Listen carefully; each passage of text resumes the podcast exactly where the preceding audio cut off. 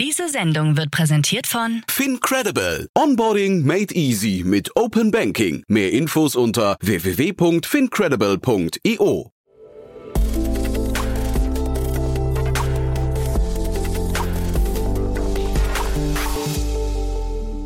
Einen wunderschönen guten Morgen und herzlich willkommen zu Startup Insider Daily. Mein Name ist Jan Thomas. Heute ist Dienstag, der 1. Juni und das hier sind heute unsere Themen.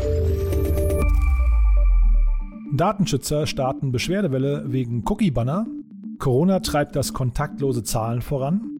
Apple-Chef Tim Cook wehrt sich gegen die Vorwürfe der Monopolstellung. Der Coinbase-CEO möchte die Wahrheit dezentralisieren. Und WhatsApp knickt ein im Streit um die neuen Nutzungsbedingungen. Bei uns zu Gast heute ist Otto Birnbaum von Revent im Rahmen der Reihe Investments und Exits. Wir haben gesprochen einmal über ein Thema im arabischen Raum. Dort hat äh, Partec, das ist das Unternehmen, für das Otto zuvor gearbeitet hat, ein spannendes Investment getätigt. Und wir haben über eine Finanzierungsrunde hierzulande gesprochen, wo Lakestar investiert hat, unter der Beteiligung von 468 Capital und auch der Beteiligung von den Heilemann-Brüdern. Und es ist ein Nachhaltigkeitsthema, von daher ziemlich spannend, sollte man sich mal angucken. Das Ganze gleich nach den Nachrichten mit Anna Dressel. Die kommen wie immer nach den Verbraucherhinweisen und die kommen wie immer jetzt. Werbung Hi, hier ist Nina, Content Managerin bei Startup Insider. Suchst du deine nächste große berufliche Herausforderung? Dann melde dich bei uns. Wir suchen aktiv nach neuen Teammitgliedern, die Startup Insider zum führenden Informationsmedium der deutschsprachigen Startup-Szene machen wollen. Aktuell suchen wir Sales Manager, Customer Success Manager, Finanzmanager sowie Werkstudenten in den Bereichen Sales, Product und Content. Aber auch wenn keine passende Stelle dabei ist, melde dich trotzdem bei uns. Wir suchen immer nach leidenschaftlichen Menschen, die mit Startup Insider Großes bewegen wollen. Also, um mehr zu erfahren und dich zu bewerben, geh jetzt ganz einfach auf startupinsider.de/slash insider. Startup Insider Daily. Nachrichten. Das Unternehmen Planet 49 veranstaltete kostenlose Online-Gewinnspiele. Sein Geld verdiente das Unternehmen über Werbung. Wer die Webseite besuchte, fand ein Kästchen vor, in dem das Häkchen bereits gesetzt war. Damit willigte der Nutzer in das Setzen von Cookies ein. Cookies sind Textdateien, die der Anbieter einer Website auf dem Computer des Nutzers speichert. Besucht der Nutzer die Seite erneut, wird er durch den Cookie wiedererkannt, das Surfen wird ihm erleichtert. Die Seitenbetreiber erlangen darüber aber auch Informationen über das Nutzungsverhalten und können so personalisierte Werbung schalten. Datenschützer starten Beschwerdewelle gegen Cookie-Banner. Das Team rund um den österreichischen Datenschutzaktivisten Max Schrems startet eine organisierte Beschwerdewelle aufgrund möglicherweise rechtswidriger Cookie-Zustimmungsabfragen. Am gestrigen Montag verschickte sein Verein rund 560 Beschwerdeschreiben an Unternehmen in Europa und in den USA. Zeitgleich kündigte er an, dass weitere bis zu 10.000 Beschwerdeschreiben folgen könnten. Aus seiner Sicht ist eine Zitat ganze Industrie entstanden an Beratern und Designern, die verrückte Klicklabyrinthe entwickelt, um vollkommen unrealistische Zustimmungsraten zu generieren. Menschen mit Tricks zum Zustimmen zu verführen sei jedoch ein klarer Verstoß gegen die Prinzipien der Europäischen Datenschutzgrundverordnung DSGVO. Sein Verein NYOB hat eine Software entwickelt, die verschiedene Arten von rechtswidrigen Cookie-Bannern erkennen und daraufhin automatisierte Beschwerden erstellt. Nun sollen die 10.000 der meistbesuchten Seiten in Europa analysiert werden.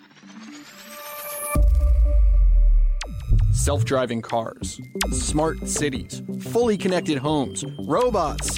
This is the future. And it will be powered by 5G. Dresden wird Forschungszentrum für 5G und 6G-Technologie von Vodafone. Wie Vodafone verkündet, soll in Dresden das globale Kompetenzzentrum für 5G und 6G-Forschung entstehen. Hierfür plane der Mobilfunkanbieter 200 Arbeitsplätze zu schaffen. Dresden wurde infolge eines internationalen Wettbewerbs ausgewählt, bei dem sich europäische Städte bewerben konnten. Am neuen Innovationsstandort soll zusätzlich unter anderem in den Bereichen Smart Mobility und Smart Chemistry geforscht werden. Einkaufen in Corona-Zeiten. Da gilt es auch beim Bezahlen, so wenig Kontakt wie möglich mit Kassierer und mit Geld, das die Hände wechselt. Der Anteil des bargeldlosen Bezahlens ist in diesem Supermarkt in Ingelheim um 30 Prozent auf 80 Prozent gestiegen. Ja, für die Mitarbeiter als gewissen Schutz Und für die Kunden natürlich auch, dass sie halt mit EC-Karte bzw. mit Girocard bezahlen können oder Kreditkarte. Und äh, für uns ist auch ein Handlingsvorteil. Ja. Corona treibt kontaktloses Bezahlen an. Die Pandemie scheint einen großen Einfluss auf die Bezahlweise in lokalen Geschäften zu haben. Wie eine repräsentative Befragung zeigt, haben von Februar bis April diesen Jahres neun von zehn Personen kontaktlos bezahlt. Im Vergleich zum Vorjahr stieg somit der Wert von 79 auf 85 Prozent. Sechs der zehn befragten Personen planen zudem auch weiterhin per Karte, Smartphone oder Smartwatch im Geschäft zu bezahlen. Die Umfrage wurde im Auftrag des Digitalverbands Bitkom durchgeführt, dessen Hauptvertreter Dr. Bernhard Rohleder die Studie als Zeichen dafür sieht, dass auch in Zukunft kontaktloses Bezahlen absoluter Standard bleiben werde. EU prüft Wettbewerbsverstöße durch Facebooks Marketplace. Äh, keep an eye on it. Das Facebook Kleinanzeigenportal ist ins Visier der EU-Kommission gerückt. Unter anderem geht es um den Verdacht der Selbstbegünstigung. Vor dem Hintergrund der Marktmacht Facebook soll untersucht werden, inwiefern sich das Kleinanzeigenangebot seit dessen Einführung auf das Geschäft der Konkurrenz ausgewirkt hat. Auf dem in Facebook integrierten Portal können Verbraucher gebrauchte Sachen verkaufen und erwerben. Laut einer Bitkom-Studie bieten 22 Prozent der Online-Verkäufer ihre gebrauchten Waren auf Facebook an. Laut des vom Handelsblatt befragten Kartellrechtsexperten Thomas Höppner sei jedoch weiterhin unklar, welchen Vorwurf man dem Konzern am Ende machen könnte. Apple-Chef wehrt sich gegen Vorwürfe zur Monopolstellung. Bekanntlich wirft der Fortnite-Spieleentwickler Epic Games dem Tech-Konzern Apple vor, seine Marktmacht im App Store auszunutzen. Vor Gericht hat Apple-Chef Tim Cook nun die Vorwürfe zurückgewiesen, sein Unternehmen betreibe mit dem App Store ein illegales Monopol. Aus Cooks Sicht sei die strenge Kontrolle für Smartphone-Anwendungen seitens Apple notwendig, um das Angebot für Kunden übersichtlich zu halten und deren Daten zu schützen. Auch beim Beharren auf Apple Pay als alleiniges Zahlungsmittel gehe es seinem Konzern nicht um Profit, sondern ebenfalls um Nutzerfreundlichkeit. Wir stellen den Nutzer immer ins Zentrum von allem, das wir tun, so Cook während der Anhörung. Es hat nichts mit Geld zu tun.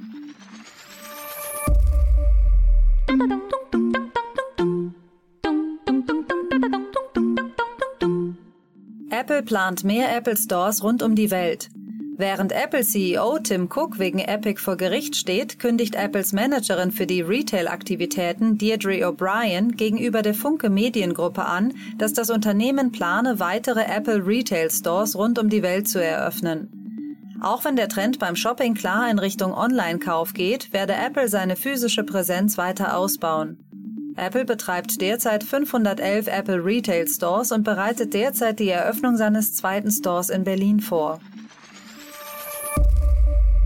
Coinbase CEO will die Wahrheit dezentralisieren. In einem Blogpost mit dem Titel Announcing Coinbase Fact Check, Decentralizing Truth in the Age of Misinformation, auf Deutsch in etwa dezentralisierte Wahrheit im Zeitalter der Fehlinformation, hat der erfolgreiche Coinbase-CEO Brian Armstrong seine Beobachtungen zu Falschaussagen in medialen Kanälen veröffentlicht.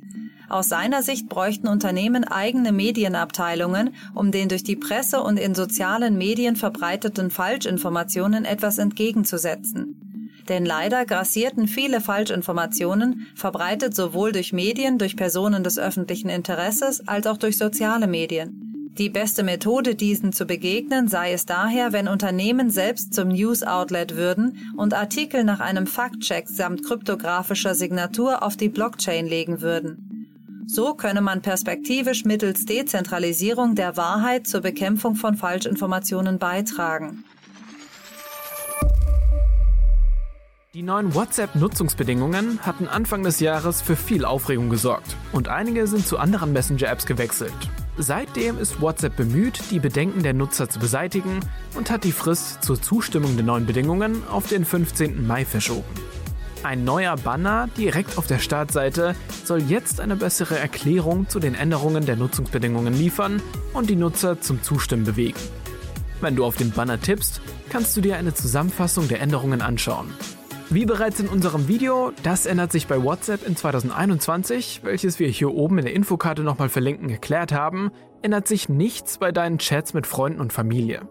Es geht bei den neuen Nutzungsbedingungen nur darum, mehr Möglichkeiten beim Chatten mit Unternehmen zu ermöglichen. Business-Accounts bekommen dann mehr Tools, um besser mit Kunden über WhatsApp kommunizieren zu können.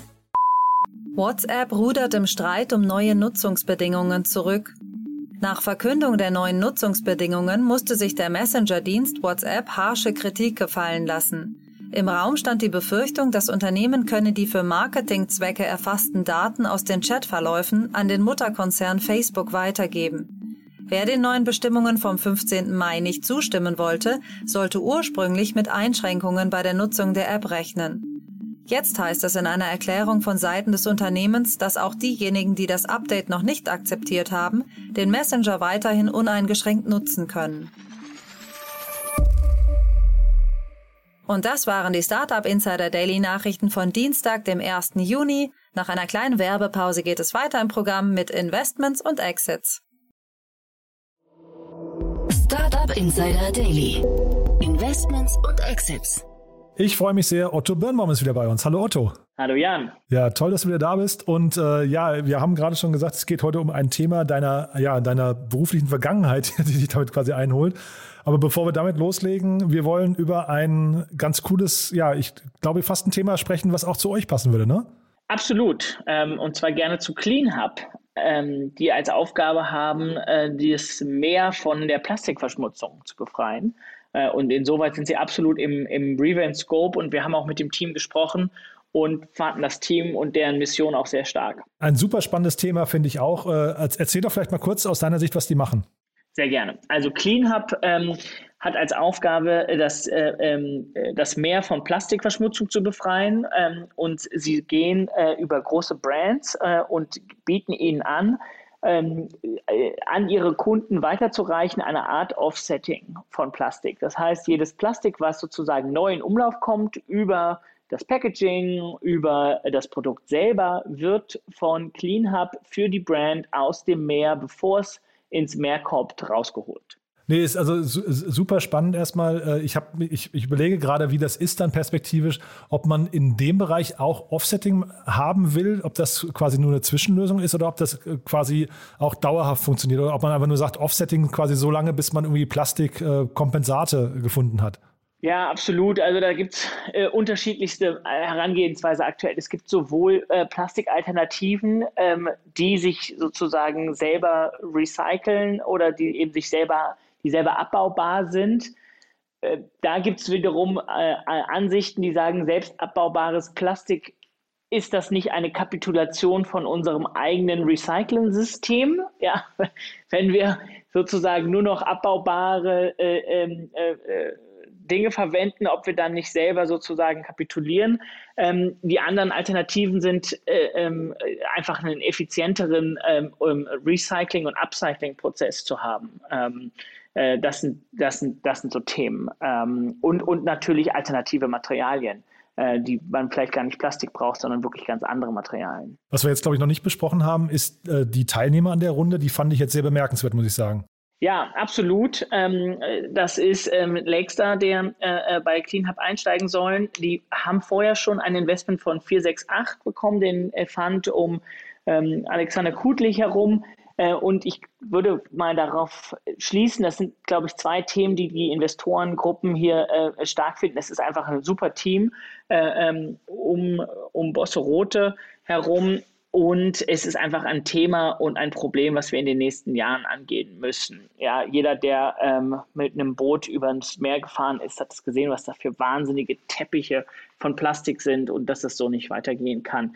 Ähm, die Lösung ist äh, äh, sozusagen noch vielleicht nicht die Endlösung zum Plastikproblem, weil es ein bisschen so symptomartig auch ist, ähm, aber auf jeden Fall ein, äh, äh begrüßen wir es sehr, dass ein so ein starkes Team sich mit diesem Thema beschäftigt. Und äh, 468 oder 468, äh, dass die da so früh reingegangen sind, ist irgendwie nachvollziehbar. Äh, weil die machen ja, glaube ich, nur Seed und Pre-Seed sogar. Ähm, aber bei Lakes, da habe ich mich gewundert, dass die bei einer 3-Millionen-Runde dabei sind. Ja, aber ich habe Lakes schon öfters in Seed-Runden gesehen. Ach so, tatsächlich, ja? Okay. Ich habe die nur immer so in späteren Geschichten wahrgenommen irgendwie. Ja, in ihrer Kommunikation sind sie dann mit oft äh, vorsichtig, ähm, aber sind durchaus auch äh, im Seed-Bereich aktiv. Und mit dabei auch Pirate Impact, das sind die äh, Heilemann-Brüder, ja, die ja irgendwie neben, also der, der, der Ferry macht ja verstärkt dieses ganze Thema Leaders for Climate Action. Und äh, der, der Fabian ist ja, glaube ich, noch bei Early Bird, aber die machen relativ viel auch parallel eben noch mit ihrem eigenen Fonds, ne? Absolut. Also das ist ähm, das Pirate Impact Capital ist meines Erachtens wirklich deren eigenes Family Money ähm, und die haben einen ganz klaren Impact-Fokus. Ähm, und wir haben mit denen auch, auch bei Revent schon mehrfach co-investiert. Äh, zum Beispiel bei äh, Tomorrow Bank sind wir co-investiert äh, und sehen die äh, und begrüßen die total im Ökosystem, weil sie da ähm, ja genauso wie wir an die, an die Kraft von ähm, Technologie, Unternehmertum und Kapital glauben. Genau, jetzt haben wir ein paar Mal die Brücke zu euch geschlagen. Nutzt doch vielleicht die Gelegenheit mal ganz kurz, um euch nochmal vorzustellen. Sehr gerne. Nochmal zwei Sätze zu uns. Wir äh, Revent Capital, wir sind Early Stage Venture Capital Firm und unsere These ist, ähm, dass die erfolgreichsten Firmen der Zukunft ähm, äh, äh, wichtige gesellschaftliche Probleme äh, lösen und Umweltprobleme lösen. Ähm, das heißt, wir suchen vor allem nach Technologien im Klimabereich, im Food-Bereich, im Healthcare-Bereich und im Education-Bereich. Genau, das ist jetzt vielleicht die gute Brücke zu deinem vorherigen Arbeitgeber. Der ist ein bisschen anders aufgestellt, aber trotzdem auch spannende Themen, ne? Absolut. Ähm, mein vorheriger Arbeitgeber äh, war äh, Partec Partners. Ähm, die haben mit ihrem Afrika-Fonds investiert in Almentor und haben eine 6,5 Millionen Dollar Series B-Runde äh, äh angeführt. Was Almentor ist eine, eine, Art Masterclass für den arabischen Bereich und zwar äh, Videos ähm, im ja, im alltäglichen äh, Learning, äh, im, im Healthcare-Bereich, im Career-Bereich, im, im Weiterbildungsbereich ähm, Videos, eine Videoplattform, die den Leuten sozusagen hilft, sich weiterzubilden in gewissen Themen. Ähm, die haben mittlerweile über eine Million registrierter Endnutzer ähm, und haben über zwei Millionen Learning Experiences ausgestrahlt und sind ganz klar in dem arabischen Bereich. Das heißt, alle Videos sind auf Arabisch mit verschiedenen Akzenten etc. abgebildet. Ich kann das natürlich jetzt überhaupt nicht einschätzen, wie groß dieser Markt ist. Ich meine, da gibt es, äh, weiß nicht, mehrere hundert Millionen äh, Menschen, von daher wahrscheinlich tendenziell ein großer Markt. Aber was mich total gewundert hat, die haben jetzt ihre dritte Runde, also eine Series B ist das abgeschlossen. Die, die Seed-Runde war 3,5 Millionen, die A-Runde waren 4,5 und jetzt haben sie 6,5 Millionen. Das ist doch sehr, sehr ungewöhnlich, oder? Ja, man darf nicht vergessen, so das arabische, afrikanische Ökosystem ist noch nicht überall sozusagen so, wo wir im Valley oder in Europa oder in Asien sind. Ähm, also der Kontinent ist schon noch ein bisschen früher äh, im, im Tech-Ökosystembereich. Ähm, das heißt, ich würde mal sagen, auch so bei uns vor fünf Jahren oder vor sechs Jahren war eine B-Runde auch mal sechseinhalb Millionen. Ähm, das ist jetzt in den letzten Jahren stark inflationiert worden und viel eher so, wie, wie es in Amerika vor zehn Jahren schon war. Ähm, das würde ich jetzt nicht überbewerten, dass das noch für unsere Verhältnisse relativ niedrigere Zahlen sind. Äh, und man muss dazu auch sagen, man kommt mit 6,5 Millionen in Afrika auch weiter als im Valley oder äh, in Europa. Genau, ich meine jetzt auch gar nicht die absoluten Zahlen, sondern eher den Sprung der einzelnen Runden. Also 3,5, 4,5 und 6,5 Millionen. Das klingt so, als hätten die ja so den Skalierungseffekt noch nicht gefunden. Ne? Also als, als wären die quasi, also ich meine, wir kennen jetzt die Bewertungen nicht, aber es klingt so ein bisschen wie auf der Stelle treten, ne? Ja, aber also wenn man sich die Zeitraum anschaut, das dreieinhalb 2016 und dann zwei Jahre später 2018 oder 2019 viereinhalb und jetzt, das, das passt von den Zeiträumen schon so. Ähm, und ich würde auch dieses die Betitelung Series A, Series B, Seed-Runde, im Endeffekt ist das ja eigentlich nichts anderes als eine Aufzählung, wann welche Finanzierungsrunde stattfindet. ja, auch, ne? ja. ja. man hat dann immer so eine Erwartung, eigentlich ist es Series B so, jetzt machen wir internationalen Rollout und dafür raisen jetzt 50 Millionen. Ähm, das ist bei manchen Firmen so, aber bei manchen ist es einfach die dritte Finanzierungsrunde und deswegen heißt es Series B und ähm, äh, es geht jetzt eigentlich darum, erstmal den nationalen Rollout zu machen. Ähm, also da muss man immer so ein bisschen gucken, wir bei Revent reden eigentlich gerne über Product Market Fit Runden und Skalierungsrunden und dann sozusagen internationale Skalierungsrunden. Ja, ist vielleicht auch der, der, sag mal, praktikablere Stempel hinterher, ne? weil er irgendwie so ein bisschen erwartungsfreier ist. Ich fand hier irgendwie spannend, dass da, also außer Partec kenne ich da auch keinen der beteiligten Investoren, muss ich sagen. Also es ist so ein völlig neuer Markt, muss ich sagen. Wie kam denn Partec damals auf, äh, auf, auf diesen ganzen, auf diese, diesen ganzen Großraum, sage ich mal? Ja, also bei Patek ist, ähm, die haben einen dedizierten Fonds aufgesetzt, der nur ähm, äh, Firmen in Afrika anschaut. Das Patek, Patek Afrika Fund. Das ist ein dediziertes Team, das ist der ehemalige Head of Google Afrika, der als, äh, als General Partner ähm, zu Patek Afrika Fonds gekommen ist und der äh, und ein ehemaliger äh, Unternehmer, der sein Unternehmen in Afrika groß gemacht hat. Ähm, und die sitzen in Dakar als Hauptsitz äh, und schauen sich von da aus überall Firmen im, im afrikanischen Raum an. Ähm, und, und der Fonds hat hier in, in, in, in äh, Almentor investiert. Die sitzen wiederum in Dubai, aber eben sehr stark auf, den, äh, auf die arabischen äh, ja, Nahosten äh. Und dadurch, dass das wiederum dann in Afrika reingeht äh, und rangrenzt, ähm, ähm, äh, hat sich das Patek Afrika angeschaut. Ich muss mir da, glaube ich, Patek Afrika oder insgesamt diesen Markt mal ein bisschen genauer angucken, um mal zu verstehen, welche, welche Themen da irgendwie insgesamt durch die Decke gehen. Weil, also wie gesagt, das jetzt hier kann ich nicht richtig greifen, aber vielleicht gibt es ja so ein paar Parallelen oder vielleicht auch ein paar Aha-Momente, wo man sagt, wow, da sind die entweder vorne dran oder haben vielleicht für, für weiß nicht, ähnliche Probleme wie bei uns eine innovativere Lösung gefunden oder sowas, weil man guckt da selten hin, muss ich sagen. Ja, ich kenne den Markt zu wenig. Und ich glaube, das Spannende ist, also wie gesagt, das ist jetzt mehr so der arabische Raum, ähm, aber gehört sozusagen in diesen äh, äh, Afrika-Bereich bei Patek dazu. Ähm, ist das insgesamt, kann man schon sagen, die haben eigentlich das Computerzeitalter ein bisschen übersprungen. Die wenigsten haben Laptops und Desktop-Computer und sind eigentlich gleich auf Mobile gesprungen. Aber dafür haben alle ein Mobile Phone.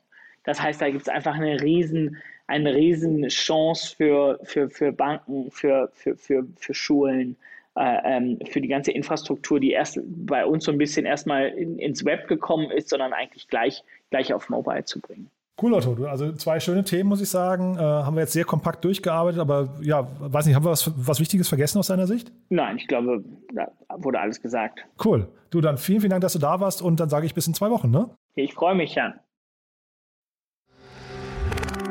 Werbung Hi, hier ist Moritz, Marketing und Growth Manager bei Startup Insider. Wenn du über die verschiedensten Themen immer auf dem neuesten Stand sein möchtest, dann empfehle ich dir auf jeden Fall unsere Newsletter auszuprobieren. Von unserem täglichen Morning Briefing Startup Insider Daily zu unseren themenspezifischen Newslettern wie Krypto und Web3, Investments und Exits oder KI Kompakt bist du mit unseren Newslettern immer top informiert. Falls du interessiert bist, kannst du dich jetzt ganz einfach kostenlos anmelden und zwar unter startupinsider.de/slash insider. Startup Insider Daily, der tägliche Nachrichtenpodcast der deutschen Startup-Szene. Ja, und das war's schon für heute. Ich hoffe, es hat euch Spaß gemacht. Wir freuen uns wie immer über Feedback. Ich sage nochmal vielen Dank an Otto, auch vielen Dank an Anna, vielen Dank an alle Beteiligten, an euch fürs Zuhören und wir hören uns morgen wieder. Habt noch einen schönen Tag und bis morgen. Ciao. Diese Sendung wurde präsentiert von Fincredible. Onboarding made easy mit Open Banking. Mehr Infos unter www.fincredible.io.